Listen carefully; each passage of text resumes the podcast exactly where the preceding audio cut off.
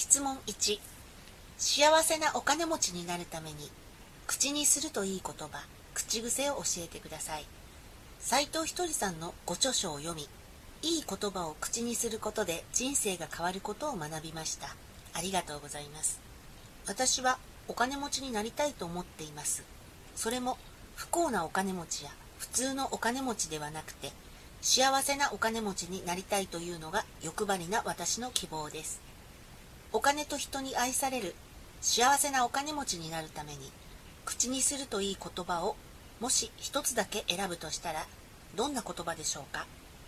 斉藤ひとり先生のお考えをお教えいただけましたら幸いです。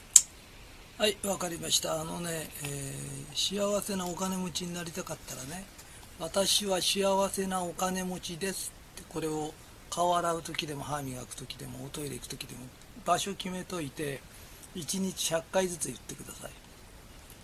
で私は幸せなお金持ちですっつってないものに目を向けるんじゃなくてあるものには感謝しながら生きるようにしてください。そうすると豊かな波動になるからね。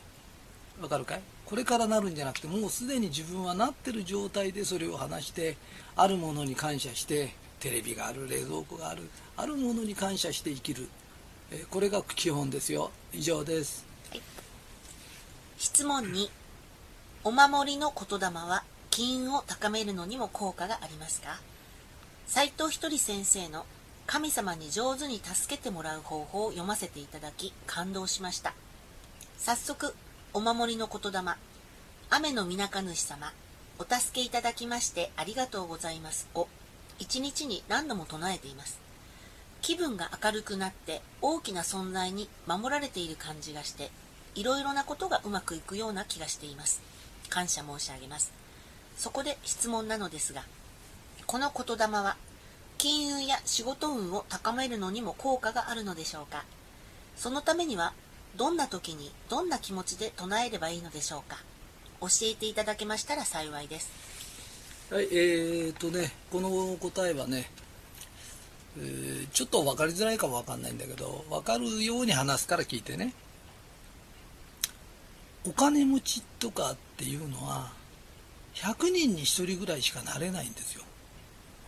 それでじゃあ100人に1人になれるんですねっていうとそうじゃないんですよ。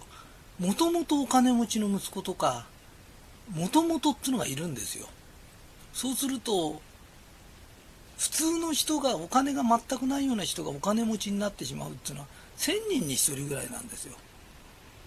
でなんでそれ不公平じゃないかっていうとそうじゃなくてほとんどの人っていうのは平凡な中で魂を成長させて幸せになって周りの人にもその幸せを教えるって神様のお手伝いをするってお役目があるんですよ。だから1000人に1人の知恵が出ちゃうって知恵と勇気なんですけどこの両方持ってる人は持って生まれちゃうんです。でそれは別にエコシーキではなくてそういう荒波の中に出てってその荒波の中で幸せを見つけて、えー、魂成長させてっていう神様のお役に立つっていうお役目なんですよ。だからあのないから不幸だということではないんです。ない人は今世持ってきてないんです、えー、だから答えになってるかどうかわからないんだけどあのもしお願いするんだとしたら雨の皆主様は私に千人に一人の知恵と勇気行動力をお与えくださいって言ってこれを願っててもし来るならその定めの人だけどもし来ないならあなたはその定めじゃないんです。だから定め以外のことってあまり望まない方がいいですよ。はい以上です、はい、質問3斉藤ひとりさんのお金の使い方についてお教えください。金は天下の回り物と言いますが私のところには一向に回ってきません。知人に聞いたらお金が回ってくる人はお金の使い方与え方がうまいんだよ多分と言っていました。この人の言うことが100%正しいとは思っていませんが確かに自分のお金の使い方を振り返ってみるとお金の使い方が下手だと思います。何に使ったのかよくわからないうちにお金が減っているからです。お金の使い方がうまくなればお金に対する考え方も違ってくるのではないかと思います。よろしければ斉藤ひとり先生のお金の使い方お金を使う時の気持ちやお金の使い方がうまくなる言霊があればお教えいただけましたら幸いです。同じ答えになっちゃうか分かんないんだけどね。人って例えばさあのお金が入ってくるとか入ってこないとかっていうのがあるんだけど親が金持ちで死んだら莫大な遺産が入ってくるとか親戚にそういう人がいるとかっていうなら見渡せば分かるんだよね。だけどそうじゃないんだとしたら自分が稼ぐしかないんだよね。だから私のとこに入ってこないっていうんだとしたらもうちょっと給料の高いとこ行くか独立するかしかないんだよね。でもほとんどの人はそういうことをしないように生まれついてるんだよね。そういう勇気とかそういうのじゃなくてその中で幸せになるという修行なんだよね。だからそのことをよく考えて自分は自分なりの幸せのなり方を研究しないとで面白いんだけど人間ってね自分の振動数を上げてそこの会社の中で人の振動数を上げて要するにみんなが喜ばれる人間になるとどこに行っても必ずだんだんだんだん出世するようになってんだよね。だからそこの場所でうまくいくようになってるんだよね。だから自分が機嫌よくして人が機嫌によくなるよね。なんとかちゃん今日も可愛いねとか部長はいつも頑張ってくれてありがとうございますとか。社長今月お給料もらってありがとうございますとか。ねお掃除の人にお掃除してくれてありがとうございますとか。上から下まで周りにいる人って何人もいないんだよね。出会った人にプレゼント。要するに笑顔のプレゼントとか言葉のプレゼントとか。誕生日に花一本あげるとかってそういうことをしてるとそこからうまくいくようになってるんだよね。だから自分の定めを無視したようなことを考えないよりも自分はこういう定めなんだ。私お金が入ってこないんです。お金が入ってこなくたって笑顔でいることはできるんだよね。だって今までずっと生きてきたんだから機嫌よく生きることはできるんだよね。だからそのことをちゃんと考えた方がいい。絶対にうまくいくよ。はい以上です、はい、質問4お金を受け取る器はどうすれば大きくなりますか？世の中の相続とか事件にはお金のトラブルが原因で起こっているものがたくさんあるように思います。私自身もお金に恵まれている方ではないのでお金というものがなければいいのにと思うこともあります。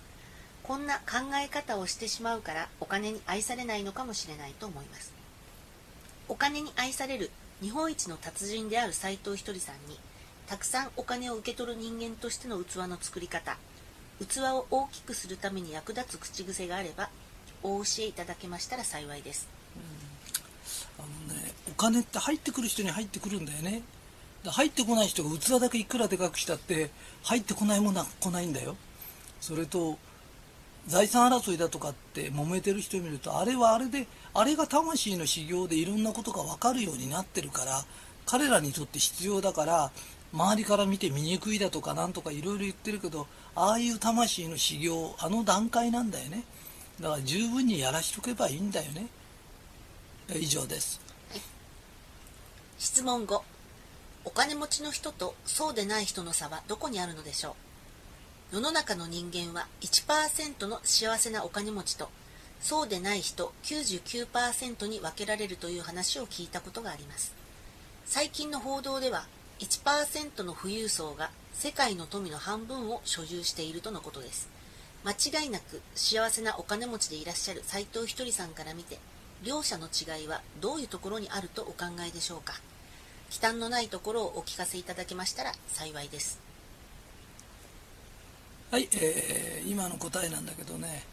なんか今ねなんかどっかの学者が書いた本らしいんだけどものすごい何千もするこんな厚い本がねバカバカ売れちゃってそれがやっぱりなんつうの？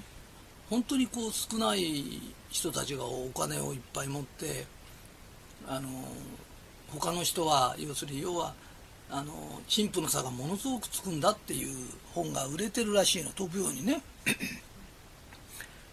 それで私に言わせるとこんな厚い本書かなくたって1ページで済んじゃうよっていうのね。なんで1ページで済んじゃうかっていうとね学校の勉強だと思ってもらいたいの。いいかいあの、頭のいい子っていうのは頭がいいのに勉強するんだよ。で勉強のできないことは勉強ができないのに遊ぶことを考えてるんだよ。だから差がますますつくのは当たり前なんでお金もそうなの。お金のない人ほど遊ぶことを考えてるで実際に遊びに行くアルバイト行くんじゃなくて遊びに行こうっつって遊びに行くんだよねお休みの日に。わかるかな？土日休みだからって土日だけでも働きに行こうっていう人よりも土日はどこで遊ぼうかを考えてんだよね。それから大金持ちっていうのはヨーロッパだとかいろんなとこ行って避暑地に行ってすら仕事のこと考えてんだよね。だから仕事してるって言いたいの。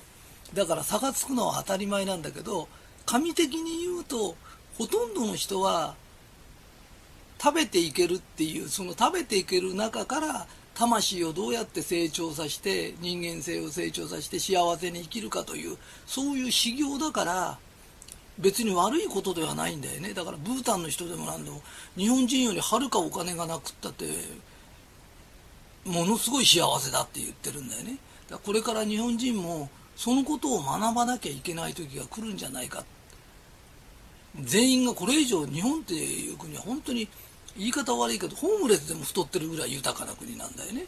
でこれ以上豊かさを追っかけ回すよりその中で幸せとか楽しさとかそれを見つける時代になったような気がするよね。はい以上です、はい、質問6お金を貯められる体質になるには年明けになると今年こそお金を貯めよう。目標50万円と威勢のいいことを決意するのですが春頃にはすっかり熱も冷めて挫折してしまうことの繰り返しです。お金を貯められるようになるにはどのような心がけを持てばよいのでしょうか。そのために役立つ口癖はありますでしょうか。斉藤ひとりさんのお知恵をお教えいただけましたら幸いです。はいじゃあ答えるけどね。あなた貯めた方がいいと思ってんだよね。それでやるんだよね。で途中で忘れちゃうんだよね。ってことやんなくていいの。それより楽しく生きること考えな。でね無理してそこで貯めて苦しくなるよりあのー、それねいいこと知ってて実行しても途中でできない人っていうのはやらなくていいの。でやらなくても困らないから大丈夫だから。それより元気で明るくね働きに行ってな。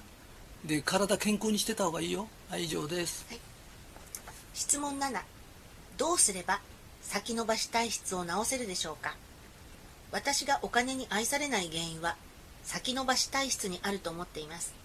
お金に困っていない周りの友達は皆すぐに取り掛かるタイプだからです。斉藤ひとりさんのいいことを聞いたらすぐ実行が大切だという教えはまさしくその通りだと思います。またやりたいことは今やらないといつまでたってもできないという教えも心に響きます。どうすればすぐやる体質に変われますでしょうか？そのために役立つ言葉を教えていただけましたら幸いです。あのねいいこと聞いたらすぐ実行とかいいこと俺から聞いてるんだよ。であなたも共鳴してんだよ。でやろうと思ってもできないんだからあなたやらなくていいの。でやってもうまくいかないから。でそれよりあのその中で幸せになること考えな。で人間っていうのはいいこと聞いたら全員できるわけじゃないの。必要な人だけができるの。必要ない人はあんたの人生にとって必要ないの。だから気落ちしないで明るく生きな。はい以上です。はい。質問8お金に愛される働き方をお教えください。斉藤ひとりさんの教えの通りお金を稼ぐには楽しく働くことが大事だと思います。ただ楽しく働いていてお金に恵まれる人とそうでない人がいるように感じています。私自身は今のところ残念ながら後者です。でもいつかお金に恵まれる時が来ると信じてワクワク働いています。お金に愛される人は仕事が大好きで楽しんでいる人だと思うからです。けれど私は仕事は楽しいのですが仕事の日よりも休日の方が大好きなのでまだまだだなぁと思っています。こんな私が仕事より休日から休日より仕事に変わるにはどういう気持ちで仕事と向き合えばよいのでしょうか。また仕事をもっと好きになってワクワク働くために何かいい口癖はありますでしょうか。お知恵をいただければ幸いです。えっ、とねこれねあのみんなよく聞いてねあのねサラリーマンの成功法則と事業家の成功法則って違うんだよ。例えば私たちは事業家だから事業家っていうのはワクワクしながらどんどんどんどん働くとお金が入ってくるんだよ。も儲けが違うんだよ。で儲かると疲れってなくなっちゃうんだよ。だからじゃんじゃんバリバリ働いた方がいいし暇だとねくたぶれちゃうんだよ。何が体に悪いったってね商人にとって、お店がガラーンとしてるとか暇だとかっていうのは辛いんだよ。だからいくら忙しくたって次の日になればまた元気になっちゃうんだよね。ところがサラリーマンの人って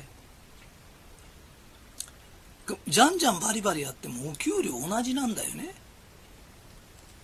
この前こういうことがあったのね。あのひとりさんファンの集まるお店に来てる女性なんだけどその子がお勤めしたんだけど今度新しい職場に行ったらあの仕事がいっぱいあってやりきれなくて毎日一日一回おトイレで泣いてるって言うんだよね。それでねあなた入ったばっかしの人にそんな過酷な仕事をさせるとこってないよ。で何回も上役に聞いたら別に期限がないからいいんだいいんだって言ってるから要はこんだけ仕事があるよってやれるだけやんなさいって言ってんだよね。そうサボれっつってんじゃないんだよ。あのね普通の人と同じだけ働いて笑顔が消えて鬼のような形相になるまで働いてそうするとやがて仕事って続かなくなっちゃうんだよ。そうやめていかなきゃならないと。もう片っぽもまた雇ってる側も募集して大変なんだよ。だ普通でいいから笑顔で働いてこの職場すごくいい職場ですっていうだからサラリーマンの頑張る方とこれから企業を起こそうっていう人の頑張り方と違うんだよ成功法則が。だからやりすぎちゃって顔から笑顔が消えるほどやっちゃダメなんだよ。楽しくってあれだよ。あの商人の楽しさってのは忙しきゃ忙しいほど楽しいの。稼ぎが違うんだよ。やった分だけもらえるのとやってもやらなくても安定の中から幸せを見つける人と荒波の中で出てってその荒波の中から安定を求める人って違うんだよ。だからバンバン稼ぐ時稼いでおかないと落ち込んだ時にそれを吐き出さなきゃなんないこともあるんだよ。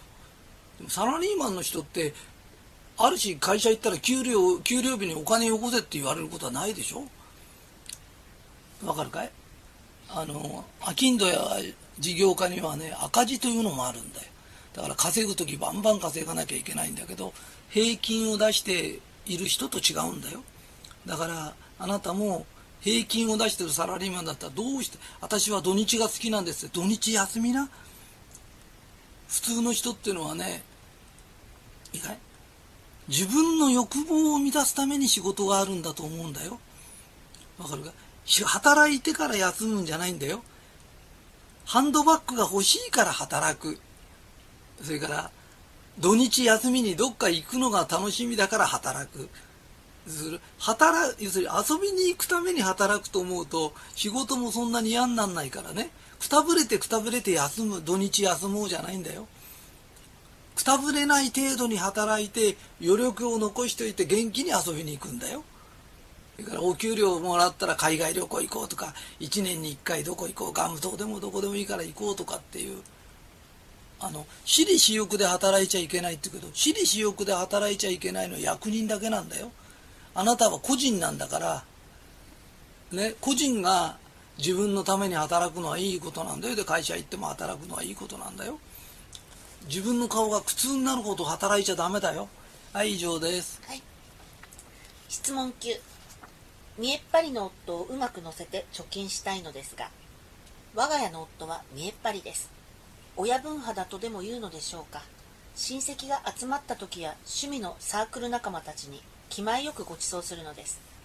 本人の解消の範囲であれば問題ないのですがキャッシングをしてまでおごるので家計は火の車です。毎月の余裕も蓄えもありません。このままでは将来が不安なので少しずつ貯めるようにしていきたいと思っていますが夫の理解と協力は欠かせません。見えっ張りの性格の夫をうまく乗せて貯金するのも悪くないなと思わせるようなコツや夫にかけるべき言葉があればお教えいただけませんでしょうか？これねこういう相談多いんですよ。だけどあの旦那の問題だと思ってるけどあの波動の見える人とか波動の分かる人から見ると奥さんが面倒見が良すぎるの。だから必ずねダメ男っていうのはダメ男に察しちゃう奥さんがいるの。優しかったり面倒見がいいから。だからよくあのなんつうのこ子供で働きに行けない何行けないとかっていう親見てると親が構いすぎるの。要するに子供から育ってほしくないの。要するに自分が面倒見たくてしょうがないの。それで言いながら口の中でなんつうの？あのこうなってほしいのああなってほしいのとかって言うけどそうなっちゃうと奥さんが面倒見る人がいなくなっちゃうの。要は構いたい人っているの。でこの人がそうかどうかわかんないけどもしかしたらそうじゃないかって一回自分のことを見つめ直さないとダメ。それと旦那さん変わらないよ。あの変わる方法は別れちゃうかそれと別れりゃ変わってもらう必要ないしもう一個はどうせ変わんないんだから私が働いて私が稼ぐんだ。でも多分あなたが稼いでもきっとまた旦那に貢ぐよ。それで何ですかっていうときっとその割れ豚にとじ鍋だっけなんだかよくそういう言葉あったじゃない。要は似た者夫婦でいい夫婦なの。で楽しく仲良くやればいい。飢え死にするようなことはないから。安心だから。大丈夫だよ。はい以上です。質問10夫が内緒で借金していたことがショックです。夫は結婚前から賭け事が大好きなたちです。ギャンブルは小遣いの範囲で行うという約束をして結婚したぐらいです。そんな夫が私に内緒で消費者金融から100万円近くも借金しギャンブルに充てていたことが分かり大喧嘩しました。このままだと夫の性格からしてそのうち同じことを繰り返すでしょう。私としてはギャンブルを一切やってはいけないと責めているのではなく借金をしてまでやるのはダメということを分かってほしいのです。夫に借金をやめさせるいい言葉があればご教示いただけましたら幸いです。えー、こういうことだよね。あの結婚前から博打好きだったんだよね。で気が付いたら100万円の借金があったんだよね。あの結婚前から浮気者だったとするよね。そしてその人がその旦那が浮気したらもっと早く発見できたよね。いや浮気すんじゃないかって目で見てたら発見できたよねって言いたいの。で博打好きが博打やるのって当たり前なんだよね。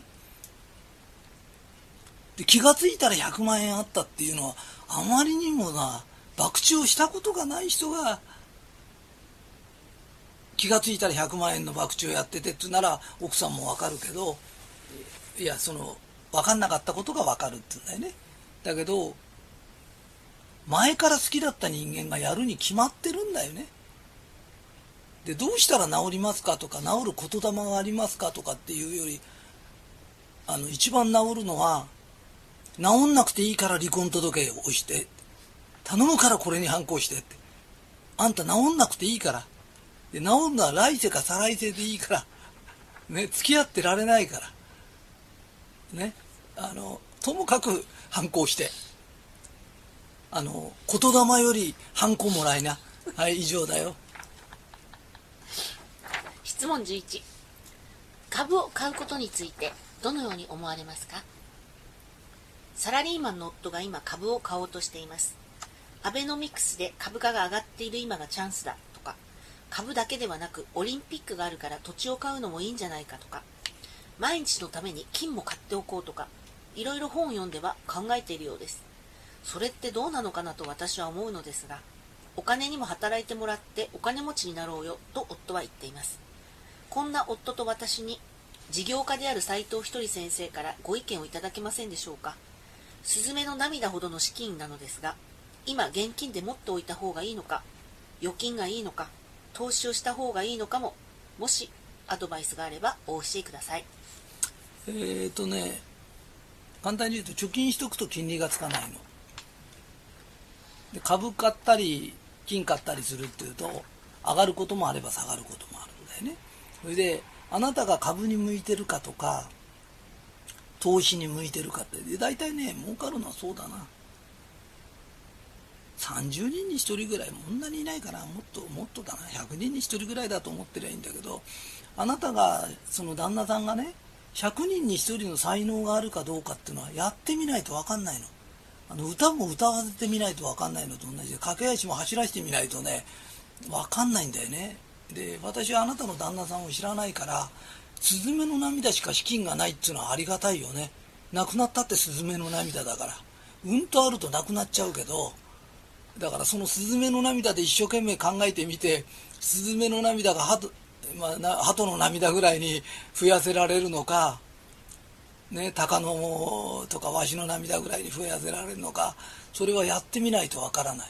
でお金がないというのはついてるよな、うん、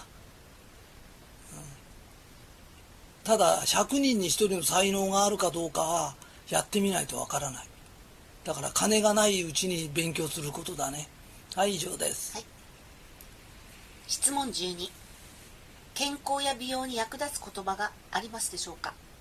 年齢を重ねるとともに心と体の健康が最大の財産だと思うようになり健康や美容のためにサプリを取ったり気候をやったりするようになりました。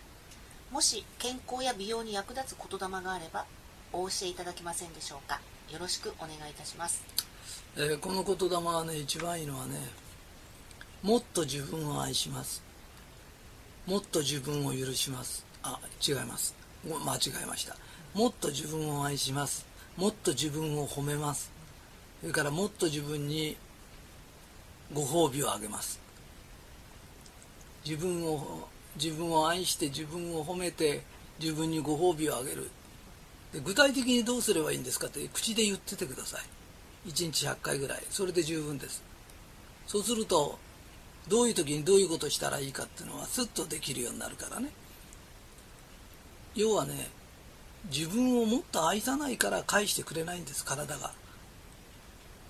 要するに自分をもっと愛して自分を褒めて自分にプレゼントあげようって気持ちになった時体ってね病気もそうだよ。病気が治んない人ってのはね自分を愛してないの。それから自分に対する褒め方が足んない。私体が悪いのよ悪いのよと悪いとこばっかり言ってんだよね。悪くても生きてるとかな。褒めてあげようって気になってないんだよな。それからプレゼント最近あげてるかいって。自分にプレゼントあげなかったら自分って自分に対してそっぽ向いちゃうんだよって。あの散歩する時も日課だからやるんだじゃないよ。体に対するプレゼントなの。わかる？美味しいもん食べようって言った時プレゼントなの。わかるかい？プレゼント足りてるかい？はい以上です、はい、質問13平和を祈るのに良い言葉がありますでしょうか？この美しい地球や平和な日本で生きていること生かしていただいていることに感謝しています。少しでも平和な世界になってほしい。子どもたち動物や植物にとっても住みよい地球になってほしいというのが心からの願いです。平和のために祈る良い言葉がございましたらお教えいただけましたら幸いです。はいこれはいい言葉があります、えー、平和だなまあ一日100回は言ってください。平和だなそう平和だなって気持ちからあなたから出る波動があるの。必ず言うのは世界はどうでこうでって不幸を探してくるんだよね。わかるかい？不幸なことを考えたら不幸な波動が出るんだよ。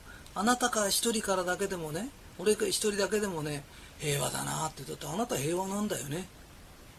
いいかい不幸な一言を探し出してきて言ってたら永久に幸せになれないんだよ。世界中が平和になるとか世界あれなのはあと10万年ぐらいかかるからね。わかるかい？あなたは幸せなんだからあなただけでもいいから幸せだなとか平和だなっていう言葉。いっぱい出してね。で以上です、はい、質問は以上です。心より感謝申し上げます。はいありがとうございます